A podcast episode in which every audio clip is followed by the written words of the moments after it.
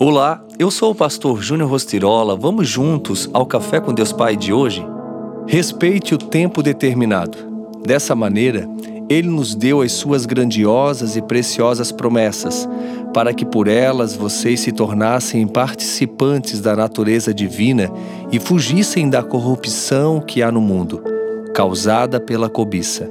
2 Pedro 1,4 Existem momentos na vida que pedimos muito ao Senhor por algo.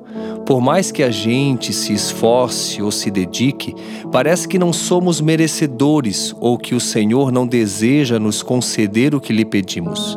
Entenda que há coisas que Deus não concede não porque Ele não possa ou não deseje, mas para não nos perder e também para nos ensinar a valorizar o que temos nas mãos. Quando eu tinha 17 anos, Fui sorteado no consórcio de uma moto. Naturalmente, eu não podia dirigir, pois não tinha habilitação por causa da idade. Mesmo assim, retiramos a moto da concessionária e levamos para casa. E um dia eu resolvi sair para andar. E imagino o que aconteceu. Vi uma viatura da polícia e imediatamente corri para minha casa. Os policiais, percebendo o meu nervosismo, vieram atrás de mim. Eles chamaram a minha mãe e alertaram. Sabemos que ele não tem idade para dirigir moto. Desta vez passa, mas na próxima aprenderemos a moto.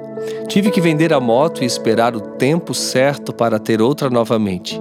Precisamos entender que existe um tempo certo para cada coisa, e nem sempre esse tempo corresponde ao nosso. Todavia, Deus sabe de todas as coisas e o tempo pertence a Ele. O Senhor quer nos ver preparados para receber as promessas que Ele tem para a nossa vida, mas tenha uma vida que respeite o tempo determinado para cada coisa. A promessa é uma semente, e toda semente precisa passar pelo processo de fecundação para que possa realmente desenvolver, florescer e gerar frutos. E a frase de hoje diz: Não existe fracasso em Deus, existe processo. Pense nisso respeite o tempo determinado e viva as promessas de Deus. Fica aqui o meu abraço, meu carinho e que Deus abençoe seu dia.